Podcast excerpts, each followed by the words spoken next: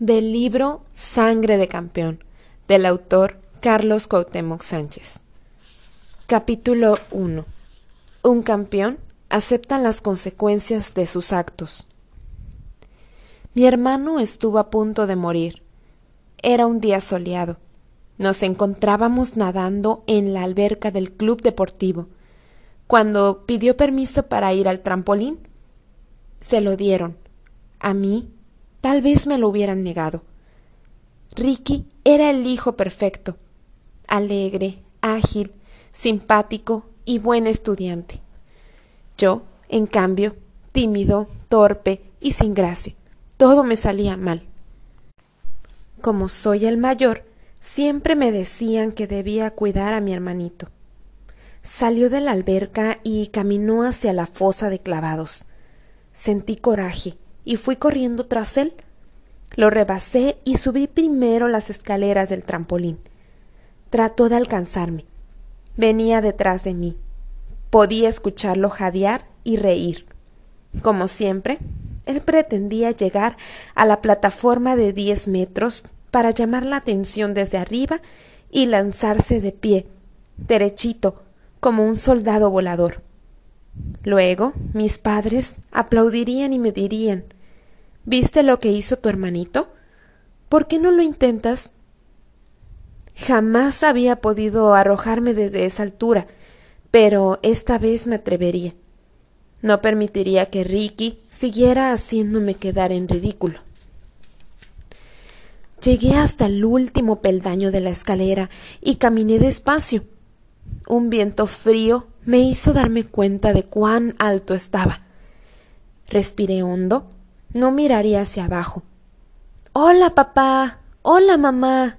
grité. Allá voy. Avancé decidido, pero justo al llegar al borde de la plataforma me detuve paralizado de miedo. Ricky ya estaba detrás de mí y me dijo Solo da un paso al frente y déjate caer. Anda, sé valiente. Tuve ganas de propinarle un golpe, pero no podía moverme. ¿Qué te pasa? me animó. No lo pienses. Quise impulsarme. Mi cuerpo se bamboleó y Ricky comenzó a reírse. Estás temblando de miedo. Quítate. Voy a demostrarte cómo se hace. Llegó junto a mí. Papá, mamá, miren. Mis padres saludaron desde abajo. Cuando se iba a arrojar, lo detuve del brazo. Si eres tan bueno, murmuré, aviéntate de cabeza o de espaldas, anda, demuéstrales. Suéltame. Comenzamos a forcejear justo en el borde de la plataforma. Vamos, repetí, arrójate dando vueltas como los verdaderos deportistas. No, déjame en paz. Mis padres vociferaban histéricos desde abajo. Niños, no peleen, se pueden caer, se van a lastimar. ¿Qué les pasa? Felipe, suelta a tu hermanito. Ricky me lanzó una patada. Aunque era más ágil, yo era más grande. Hice un esfuerzo y lo empujé. Entonces perdió el equilibrio, se asustó y quiso apoyarse en mí, pero en vez de ayudarlo, lo volví a empujar. Salió por los aires hacia un lado. Me di cuenta demasiado tarde de que iba a caer no en la alberca, sino afuera, en el cemento. Llegaría al piso de espaldas y su nuca golpearía en el borde de concreto. Escuché los gritos de terror de mis papás. Yo mismo exclamé asustado No. Muchas cosas pasaron por mi mente en esos segundos. El funeral de mi hermano, mis padres llorando de manera desconsolada, los policías deteniéndome y llevándome a la cárcel de menores de haber podido, me hubiese arrojado al aire para tratar de desviar la trayectoria de Ricky y salvarle la vida. Mi hermano cayó en el agua, rozando la banqueta. Me quedé con los ojos muy abiertos. Salió de la fosa llorando. Estaba asustado. No era el único, todos lo estábamos.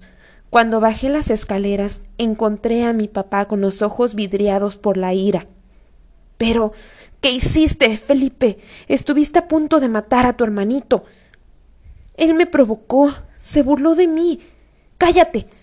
Levantó la mano como para darme una bofetada, pero se detuvo a tiempo. Jamás me había golpeado en la cara, y aunque estaba furioso, no quiso humillarme de esa forma. En el camino de regreso a la casa, todos estábamos callados.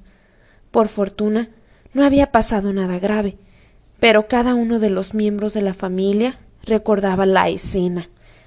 Felipe, sentenció papá, pudiste provocar una tragedia, ¿te das cuenta? Vas a tener que pensar en eso. Así que durante la próxima semana no saldrás a la calle ni verás televisión. Trabajarás duro, ya te diré en qué. Papá, protesté. Mi hermano tuvo la culpa, él siempre. No sigas. Estaba enfadado de verdad. Después de varios segundos continuó. Te has vuelto muy envidioso. No convives con Ricky, ni le prestas tus videojuegos. Cuando puedes lo molestas y le gritas. ¿Crees que no me doy cuenta? Abusas de él porque eres dos años mayor, pero tu envidia es como un veneno que está matando el amor entre ustedes. Vas a reflexionar sobre eso y acatarás lo que te ordene sin rezongar. Esa tarde, papá compró una cubeta de pintura y dos brochas. Pintarás la mitad de nuestra casa, me dijo, la fachada de la planta baja, y lo harás con cuidado. No quiero que manches el suelo o las ventanas. Cuando te canses de pintar, entrarás a tu habitación y harás ejercicios de matemáticas. Minutos más tarde busqué a mamá para protestar. Es injusto, alegué. Convence a papá de que me levante el castigo, por favor. No quiero estar encerrado durante la última semana de vacaciones. Lo siento, Felipe, pero tu padre tiene razón. Cometiste una falta muy grave. Harás todo lo que te ordenó, y yo te vigilaré. No tienes escapatoria. Eres mala, le reproché, igual que él. No soy mala, y mide tus palabras, jovencito. La envidia que le tienes a tu hermano hace que te comportes de forma destructiva. Yo no le tengo envidia. Entonces, es solo que a mí también me gustaría que me consintieran un poco.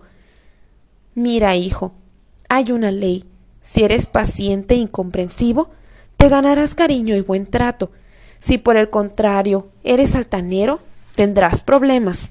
Ni tu padre ni yo estamos enojados contigo, pero nuestra obligación es enseñarte que para cada cosa que hagas hay una consecuencia. No lo veas como un castigo, solo pagarás el precio de tu error. Fuiste muy grosero y eso te obliga a cumplir un trabajo que te ayudará a pensar. Y lo harás con agrado. Cuando te sientas más cansado, quiero que le des gracias a Dios porque tu hermano está vivo. A la mañana siguiente, papá me despertó muy temprano me dio una carta en un sobre cerrado y comentó Anoche te escribí algo. Doblé el sobre y lo guardé en mi pantalón. Me llevó hasta el frente de la casa para indicarme cómo realizar mi trabajo. Colocó una enorme escalera de aluminio que llegaba hasta el techo y me explicó la forma de deslizarla sobre la fachada. Ten mucho cuidado, señaló.